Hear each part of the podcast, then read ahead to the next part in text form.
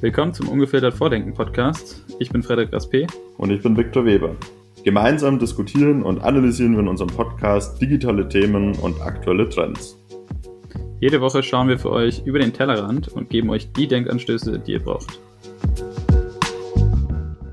Willkommen zu einer neuen Folge Ungefiltert Vordenken. Heute geht es weiter mit dem I in ESG und heute werden wir uns auf die Immobilienbranche fokussieren. Da werden wir hoffentlich ein bisschen kontrovers diskutieren, was die Immobilienwirtschaft falsch und was sie richtig macht und wo es in Zukunft hingehen kann im Bereich Umwelt. Freddy, ähm, was sind so die Themen, die dir in den Sinn kommen, wenn du das Stichwort ökologische oder umweltliche Nachhaltigkeit und die Immobilienwirtschaft hörst? Ja, da, da kommen mir viele Themen im Kopf. Ich habe damals ja tatsächlich Facility Management äh, studiert im Bachelor ein guter alter Hausmeister, wie man so schön im Volksmund sagt. Ähm, der akademische Hausmeister. Der akademische Hausmeister, genau, mit, mit, mit Titel jetzt. Äh, Master of Hausmeister. Und ähm, ja, da hatte ich tatsächlich eine, äh, eine sehr nette Professorin, äh, Frau Banghardt. Schöne Grüße. Und schöne Grüße. Grüße gehen raus, genau. Und ähm, damals hatten wir das Thema Cradle to Cradle. Und Geil. ich bin jetzt vor kurzem auch wieder auf das Thema Cradle to Cradle gestoßen, weil natürlich im, im Facility Management geht es ja viel um Lifecycle Costs, also es geht ja um den Gebäudebetrieb. Ja. Und der Gebäudebetrieb ist ja die längste Nutzungsphase äh, einer Immobilie jo. und hat auch mit Abstand den meisten Einfluss auf die Performance, sage ich mal, hinsichtlich wirtschaftlich sowie technisch, aber auch halt so umwelttechnisch, sage ich mal. Ja. Und ähm, da sind halt viele Potenziale, die halt nicht gehoben werden. Natürlich sind auch in der Entstehung äh, viele Potenziale, also vor allem beim, bei der Wahl der, der Materialien. Und genau da kommt Cradle Cradle ja auch schon wieder ins Spiel, dass man halt dementsprechend seine Gebäude plant und dann auch betreibt, dass man halt die Rohstoffe wiederverwerten kann. Ähm, zum Beispiel gibt es jetzt auch ganz, äh, ganz aktuell einen interessanten Neubau in Aachen. Ähm, mhm glaube, es war ein Holzneubau und der ist auch im Thema im, mit dem Prinzip Cradle to Cradle gebaut. Dazu ist es noch ein Niedrigenergiehaus in einer Holzverbundbauweise. Und, ähm, und wie ist es isoliert? Mit Holz. Also Holz ist ja relativ. Äh, also kein WDVS. Nicht, nee, also das nicht, okay. sonst wäre ja Holz mit Plastik. Ja, genau, aber das gibt es ja tatsächlich häufig. Also wenn man sagt, nachhaltige yeah Passiv-Holzständerbauweise und dann ist äh, WDVS oder irgendein anderer chemischer Verbundstoff äh, im Einsatz, ja. dann ist es wieder ad absurdum geführt. Nee, also so im Detail weiß ich nicht, aber ähm, so von dem, was, wo ich mich erinnere, äh, würde ich auf jeden Fall sagen, es war primär Holz. Okay. Ähm, ähm, und das fand ich aber sehr interessant, weil dieses Thema jetzt nach, gut, weil mein Bachelor war vor ungefähr fünf, sechs Jahren, ähm, und äh, dieses Thema kommt jetzt wieder hoch. Ja. Und ähm, mittlerweile sprechen mehr und mehr Teile der Immobilienwirtschaft damit, weil es halt auch diese hoch angesteckten Ziele gibt, die, ähm, die man mittlerweile verfolgt. Also ähm, fast, ich weiß nicht, wie viele Leute es tatsächlich wissen in der Immobilienwirtschaft, aber die Immobilienwirtschaft macht ungefähr 40 Prozent ähm, der äh, CO2-Emissionen aus. Ja, über den gesamten Und Lebenszyklus. Mit, über den gesamten Lebenszyklus, genau. Mitnutzung, genau. Und ähm, da ist es natürlich, also 40 Prozent ist schon ein ordentlicher Happen. Ja. Und ähm, ich denke, das ist auch vielen Leuten nicht bewusst, vor allem weil die Immobilienwirtschaft halt immer in der Vergangenheit relativ unscheinbar war, sage ich mal. Mittlerweile rückt sie ja immer mehr in den Fokus. Ja. Ähm, kritisch und positiv. Und ähm, da gibt es natürlich halt viele, viele Themen, die man anstoßen kann, wie man halt diese diese 40 Prozent verringern kann. Es gibt verschiedene Initiativen auf europäischer, globaler Ebene, die halt Spezielles versuchen. Ähm, manche haben meiner Meinung nach die richtigen Ansätze, manche nicht. In Frankreich gibt es jetzt auch den Ansatz, halt massiv die CO2-Emissionen zu, äh, zu reduzieren. Mhm. Ähm, in Deutschland versucht man sich ja auch schon länger äh, mit dem Thema, aber da gibt es halt immer wieder Themen wie zum Beispiel die EEG-Umlage oder sowas, die dann ähm, doch nicht so ähm, funktionieren, wie man sich die erhofft hat. Ja. Und jetzt ganz aktuell ist ja zum Beispiel die CO2-Taxonomie. Ja, also das sind, das sind alle spannende Sachen, die du da angeschnitten hast. Also das stimmt tatsächlich, dass die Immobilienbranche oder sozusagen die bebaute Welt für sehr viel CO2 zuständig ist. Ähm, aber ich habe mir immer so gedacht, tatsächlich, zum Beispiel bei, bei Investments ist es so, da habe ich mich mal mit jemandem unterhalten bei einer Versicherung und da hat er gesagt, ja, was, wo können wir am meisten einsparen oder wo können wir sozusagen wirklich nachhaltig sein? Das sind die Investments, die wir tätigen. Und genauso ist es natürlich auch in der Immobilienbranche oder in der Immobilienwirtschaft. Ähm, wie nachhaltig wird gebaut? Und die Frage, wird überhaupt gebaut? Also versiegeln wir jetzt zum Beispiel Boden neu? Reißen ja, wir jetzt tatsächlich Fall. ein Gebäude ab, äh, was eigentlich noch im Lebenszyklus funktionsfähig wäre? Oder ähm, bauen wir um revitalisieren wir? Und das sind halt die Fragen, wo quasi das Kraut wirklich fett gemacht wird, so schön bayerisch, äh, wie man sagt. Genau. Äh, dass man einfach Fall, ja. sich halt überlegt, ist es wirklich notwendig? Und da glaube ich, äh, sieht man ja in Deutschland, dass wir zum Beispiel in manchen Regionen enormen Nachfrageüberhang haben, wo halt viel gebaut wird, also die ganzen Metropolregionen. Aber zeitgleich gibt es eben Regionen, die völlig ausbluten, wo eigentlich noch ein großer Bestand da ist an, an Objekten, die vor sich hin verwittern, die zum Teil sogar noch massiv gebaut worden sind. Und da stellt sich halt für mich die Frage, ob das zum Beispiel bei Wohnimmobilien durch digitales Arbeiten, wenn irgendwann mal Glasfaser überall liegen würde. Irgendwann. Der Appell an die Regierung macht was. Ähm, Hashtag Neuland. Genau, dass wir dann da tatsächlich sozusagen das Schöne mit dem Nützlichen und dem Ökologischen kombinieren könnten, wenn wir dezentral an Orten, wo eh schon Immobilien und Infrastruktur vorhanden sind, Objekte nachhaltig revitalisieren und dort eben leben und arbeiten könnten, ohne bei der Kommune XY wieder ein Bauland auszuschreiben und das nächste Gewerbegebiet oder Wohngebiet hinzuklatschen, was keinen wirklichen Mehrwert hat. Ja, auf jeden Fall, ja, da bin ich voll bei dir. Auch ein interessantes Thema, wer es noch nicht gehört hat, hatten wir in einer unserer ersten Folgen auch jo. thematisiert. Homeoffice und äh, die Zukunft des Büros, sage ich mal.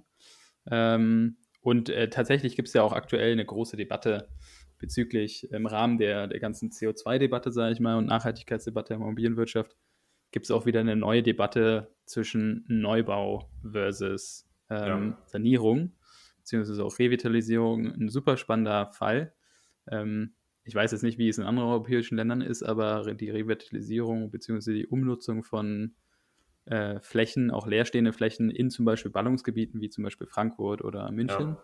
Ja. Ähm, da gibt es ja die ein oder andere Immobilie, vor allem jetzt auch mit dem, mit dem Thema ähm, Retail, wo ja auch viele Ladenflächen dann leer stehen ja. oder auch Kaufhäuser komplett äh, aufgelöst werden ähm, gibt es ja auch viel Fläche in der Innenstadt, die super genutzt werden könnte, um zum Beispiel ähm, gut durchmixte Quartiere zu entwickeln, wo man halt nicht neuen, neues Wohnquartier auf dem, aus dem Boden stampfen müsste. Und ja. ähm, wenn man sich den CO2-Verbrauch anguckt, beziehungsweise die, die, die CO2-Bilanz von der Revitalisierung, auch wenn die nicht so einen hohen NF-Standard schaffen würde, wie leicht wie der Neubau, beziehungsweise würde sie wahrscheinlich schaffen, aber mit einem extrem hohen finanziellen Aufwand, dann wäre wahrscheinlich die CO2-Bilanz immer noch niedriger, als wenn man einen kompletten Neubau hinbauen muss, ja. weil oft braucht dieser Neubau einfach mehrere Jahrzehnte, bis er wirklich quasi seinen CO2-Impact erreicht hat. Und ähm, ja, das ist halt äh, tatsächlich ein Problem. Und dann, dann kommen halt natürlich wieder Themen zusammen, wie zum Beispiel ein Neubau ist nicht so sexy wie halt wie ein äh, sanierter äh, Bestandsbau. Ne? Ja, ja, ich musste immer an meine Heimat denken, an Regensburg. Ähm, also zum Beispiel in der Wohnung, in der ich äh, gewohnt habe, mal, da ist das Fundament aus 14. Äh, oder 15. Jahrhundert. Also da kann man quasi einmal durch die Geschichte gehen, wenn man in den ersten Keller geht und dann irgendwann in den Erdkeller. Also man hat natürlich das Problem der aufsteigenden Feuchte, ähm, was bei einer Sanierung immer problematisch ist. Aber andererseits ist halt einfach sozusagen das Mauerwerk, also was dann außen das umhüllt, ist im 16. Jahrhundert und das ist halt immer noch massiv. Also wirklich massiv. Das ist jetzt kein ähm, unbedingt kein, kein Smart Building. Das ist kein, das ist kein Smart Building, aber manchmal stelle ich mir dann die Frage, ob nicht diese Bauweise tatsächlich das smarteste und nachhaltigste ever gewesen ist, weil man hat in der Wohnung trotzdem Internet und alle Amenities des modernen Lebens. ähm, außer jetzt ein KNX oder so äh, verlegt. Aber nichtsdestotrotz ähm, konnte man da wunderbar wohnen und man hat aber tatsächlich ein Bauwerk, was einfach schon mehrere hundert Jahre in Nutzung ist, auch wenn es natürlich immer wieder mal instand gesetzt worden ist und auch weiterhin mhm. instand gesetzt werden muss. Aber das ist natürlich wesentlich nachhaltiger, als auf der grünen Wiese ähm, irgendwas hochzuziehen, was dann eben einen Lebenszyklus von vielleicht 70 Jahren hat, wo aber nach 30 Jahren dann zum Beispiel das WDVS irgendwie von der Fassade gekratzt werden muss, weil es unten drunter schon durchgefeuchtet und verschimmelt ist. Ähm, Oder Brandlast ist. Ja, zum Beispiel. Also da gibt es eben verschiedene Punkte, die eigentlich dagegen sprechen. Und wohl wissend um die Situation, dass es eigentlich fast gar keinen Sinn macht, wird trotzdem so gebaut, wie eben aktuell gebaut wird. Und eigentlich ja, müsste man also, ja irgendwie was für die Ewigkeit bauen. Hat man ja früher auch geschafft. Ja, Pyramiden, ne? Also jeder kriegt jetzt eine Pyramide. Nein, Spaß beiseite. ähm, das ist die Lösung. Ähm, Spaß beiseite, ja, nee, da, das ist ein interessanter Punkt, weil ja auch äh, theoretisch, also es wird ja viel ins, äh, in Energieverbrauch gedacht, ne? Also die NF ist ja auch die Energieeinsparverordnung. Ja. Und ähm, bei der NF ähm, kommt auch viel mit Rechnen hinzu, ne? Ja. Also Energiekoeffizienten, ähm, Werte, mit denen du einfach deinen Energieverbrauch berechnest, beziehungsweise verrechnest. Ja. Und äh, eigentlich geht es ja gar nicht um CO2. Und äh, auf dem Papier ist zum Beispiel Fernwärme aus einem Kohlekraftwerk super toll ja. ähm, für die Energiebilanz. Aber es wird sogar meiner Meinung nach, äh, wenn ich mich jetzt gar nicht auf dem komplett falschen Dampfer, Dampfer befindet, wird in der NF auch ähm, Fernwärme als erneuerbare Energie quasi eingerechnet. Ähm, ja. Und durch so eine Sachen entstehen natürlich dann auch Verschiebungen von, sag ich mal, Interessen, nenne ich die jetzt, ja. wo es gar nicht um CO2 eigentlich geht, sondern es geht eigentlich darum, den Energiewert oder den Energieverbrauch auf Null zu bringen. Aber wenn ich ein Gebäude habe, was halt einen Energiewert irgendwie von Null hat, sag ich mal, und der Energieverbrauch so gering ist, aber die Entstehungskosten bzw. das CO2, was ich verbaut habe, dauert irgendwie 100 Jahre an der technischen Nutzung, bis mhm. das wieder gehoben ist, dann ist das Gebäude trotzdem halt ein CO2 ja. äh, Monster, sag ich mal. Das stimmt. Und wie du meintest, ist es halt eigentlich viel interessanter, dass man sich halt bestehende Systeme, bestehende Gebäude anguckt. Und ähm, auch bezüglich der Dämmung muss es halt kein WDVS-System sein, sondern es kann auch ein Reddach sein. Meine Mutter Stimmt, mal erzählt, ja. Reddächer haben einen super, U-Wert ja. ist und sind super ökologisch. Genau, ist super ökologisch, nachwachsender Rohstoff. Sieht meiner Meinung nach auch super aus, also jeder mag ja. Sylt. Und ähm, Okay, also genau. Bayern sehen das ein bisschen anders, die fahren eher in den Süden, aber äh, unabhängig davon, Gardasee. Ähm, so ist es, das ist quasi das wärmere Sylt ähm, und das schönere, ähm, Spaß beiseite. äh, ich würde jetzt nicht mehr vor den Kopf stoßen, aber ich glaube einfach, dass ähm, ich habe noch niemanden gehört, der durch eine Platte gegangen ist und gesagt hat, Mai, ist es hier schön. Aber wenn du durch die Altstadt von Regensburg gehst, dann sind überall die Touristen aus Japan und den USA, die mit den New Balance Schuhen durch die alten Gassen äh, geführt werden und überall Fotos machen und sagen, oh, it's so picturesque. Also das äh, hat auch einen ganz anderen kulturellen Wert, muss man dazu sagen. Also mhm. Teile der historischen Projektierungen. Ich sage jetzt natürlich nicht irgendwie Back to the Roots und Fachwerk und alles ganz massiv, aber man muss das auch irgendwie einkalkulieren und eben nicht nur immer tatsächlich im Verbrauch oder in dem in der Ist-Ökobilanz, sondern eben das mal wirklich über den gesamten Lebenszyklus berechnen. Genau, ja. Und dann der nächste Punkt ist, wo ich auch ein bisschen das manchmal kritisch sehe, ist, wenn man sich überlegt, alle Leute ziehen in die Städte, das ist der aktuelle Trend, sagt ja auch die UN, irgendwie Hochrechnungen, dass im Jahr 2050 70 Prozent aller Menschen in Städten leben werden. Das ist ja auch ein riesiger ökologischer Faktor weil wir eine dezentrale Landwirtschaft mit langen Handelswegen haben, damit die Leute in der Stadt versorgt werden, die aber immer weniger resilient werden gegen Umweltanflüsse und so weiter und so fort. Und wenn man da jetzt irgendwie auf dem Land leben würde und sozusagen auch lokal Nahrung erzeugen könnte, zum Beispiel, dann hätte das auch einen positiven Effekt, aber das wäre halt dann der Effekt der zweiten Ordnung oder der dritten Ordnung und nicht sozusagen immanent mit der Immobilienwirtschaft verbunden.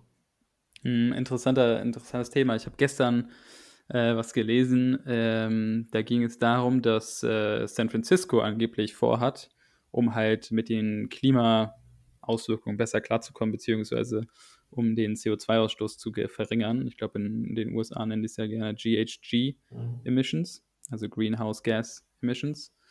Und äh, worunter ja eigentlich auch noch viel mehr fällt als genau. nur CO2. Methan, Lachgas. Genau, genau, Feinstaub auch. Und ähm, da ging es darum, dass ähm, die, der ganze Bay Area, beziehungsweise Großteile des Bay Areas sollen ähm, restricted werden für äh, Kraftfahrzeuge.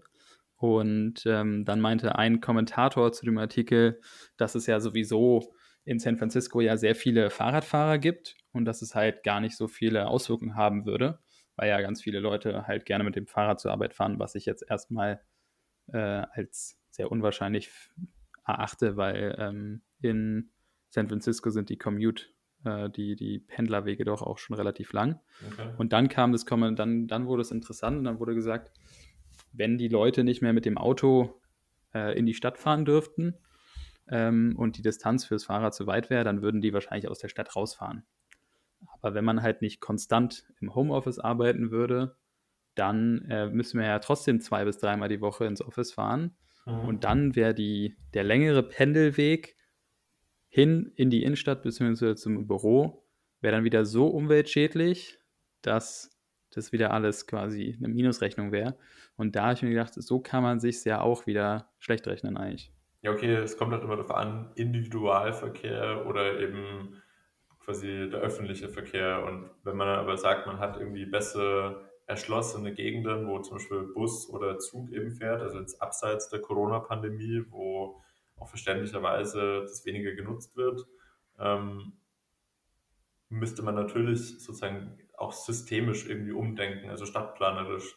Man hat dann eben sozusagen eine bessere Anbindung zwischen den Kommunen. Und wenn man zum Beispiel an China denkt, da ist ja tatsächlich das Ziel, innerhalb der nächsten Jahre zwischen allen größeren Städten, aber natürlich auch das Land sozusagen dadurch besser zu erschließen, dass man mit Hochgeschwindigkeitszügen von A nach B fahren kann.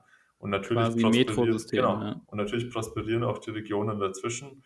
Und äh, ich glaube, dass das tatsächlich auch zukünftig viel bedeutender für einen Standort wie Deutschland wäre, als wenn man einfach mal umdenkt und sagt, stadtplanerisch macht es vielleicht Sinn, auch woanders hinzugehen, eben Dinge, wie wir schon mal besprochen haben, zu revitalisieren, äh, dann eben sowas wie Homeoffice mehr einzuführen und dann sozusagen gesamtheitlich das Leben irgendwie nachhaltiger zu machen. Hm. In der Immobilie Hast, oder darüber hinaus. Ja, ja, nee, auf jeden Fall. Also hast du ein Land, wo du sagen würdest, von diesem Land könnte die deutsche Immobilienwirtschaft im Sinne von nachhaltige Immobilien, nenne ich es jetzt mal, ähm, was lernen? Also ich kann nicht sagen, äh, spezifisch in der Immobilienwirtschaft, aber zum Beispiel sind die nordischen Länder allesamt äh, nachhaltiger, also was jetzt die anderen Entwicklungen anbelangt, also sei es jetzt Holland oder Dänemark, ähm, wo eben tatsächlich zum Beispiel der, der Mobilität einfach anders gehandhabt wird, also auch regulatorisch. Da wird äh, das Fahrrad eben viel mehr gefördert. Ähm, ich glaube auch, dass man da zum Beispiel offener ist. Ähm, Habe ich mal Dokus gesehen, wo dann eben zum Beispiel auch Revitalisierung von alten Flächen äh, thematisiert worden ist oder zum Beispiel auch lokale Landwirtschaft, also irgendwie so Urban Gardening Projekte und alles, was sozusagen in den städtischen Kontext fällt. Und mhm. das fand ich irgendwie ganz charmant, weil ich glaube, dass auch den Regionen, zum Beispiel Amsterdam, einfach da äh, ja, ein bisschen die Angst umgeht, weil wenn der Meeresspiegel steigt, dann ist es halt schlecht für ein Land wie Holland und für eine Stadt wie Amsterdam. Also mhm, ich glaube, ja. dass, äh, dass man sich schon da ein bisschen orientieren kann, aber es gibt ja ganz viele kluge Gedanken irgendwie vom Urban Land Institute und sonst woher, ähm, von Forschern, von Vordenkern, die Alternativen immer wieder anbieten, aber es wird ja dann meistens politisch dann irgendwie ausgebremst oder nicht wirklich umgesetzt, äh, weil die Wirtschaft eben sagt, ja, das würde uns sofort ruinieren. Und da, glaube ich, sollte man auch als Unternehmen die Chance eher sehen und sagen, wenn wir jetzt wirklich nachhaltig werden und zum Beispiel extrem nachhaltig und langlebige, flexible Immobilien projektieren, die vielleicht von der Norm abweichen, dann könnte das auch ein interessanter Business Case sein. Aber das ist einfach nur so in den Raum gestellt. Ja, ja, die, ich denke, die nordischen, die nordischen Länder sind da auf jeden Fall Vorreiter, also auch die Niederlanden auch dann auch noch. Ähm, ich finde ein, Land, was ich sehr faszinierend finde, ist tatsächlich Singapur. Ich meine, das ist eine kleine Stadt im Endeffekt, von der Fläche so groß wie Berlin, glaube ich, ungefähr. Ähm, ein paar mehr Einwohner hat es schon. Ähm, aber aufgrund dieser sehr starken Flächenrestriktionen äh, und auch der sehr, äh, ähm, sehr großen finanziellen Mittel, die die Stadt hat, beziehungsweise das Ja. Land, machen sie schon sehr viel, auch im Sinne von, wie kann ich mit äh, so einem kleinen Land viel Naturressourcen nutzen, erhalten etc. Selbst die Themen auch Trinkwasser gehen die aktiv an. Und ich finde, da kann eigentlich auch die deutsche Immobilienwirtschaft mal den Blick ins äh, asiatische Ausland äh, richten und gucken, was die vielleicht äh, da anders machen. Ähm, wobei halt die deutsche Immobilienwirtschaft ja an sich schon relativ gut dabei ist, würde ich sagen, so als Grund, äh, Grundbewertung. Ähm, vielleicht besser als andere europäische Länder, aber ich finde, äh, oft haben die asiatischen Länder oder auch lateinamerikanischen Länder ganz andere Ansätze, die von einem ganz anderen äh, Schwerpunkt ausgedacht sind. Und da gibt es manchmal doch die eine, ein oder andere interessante, interessante. Idee. Ja, das ist, glaube ich, ein gutes äh, Schlusswort. Das haben wir schon wieder die 20 Minuten geknackt. Und wenn es äh, nachgefragt wird oder jemanden interessiert, dann können wir gerne auch nochmal das weiter ausführen. Lasst es uns wissen in den Kommentaren, äh, auf den sozialen Medien, per Brieftauber und sonst wie. Ähm, wir sehen uns in Genau. der nächsten Folge. Bis dahin.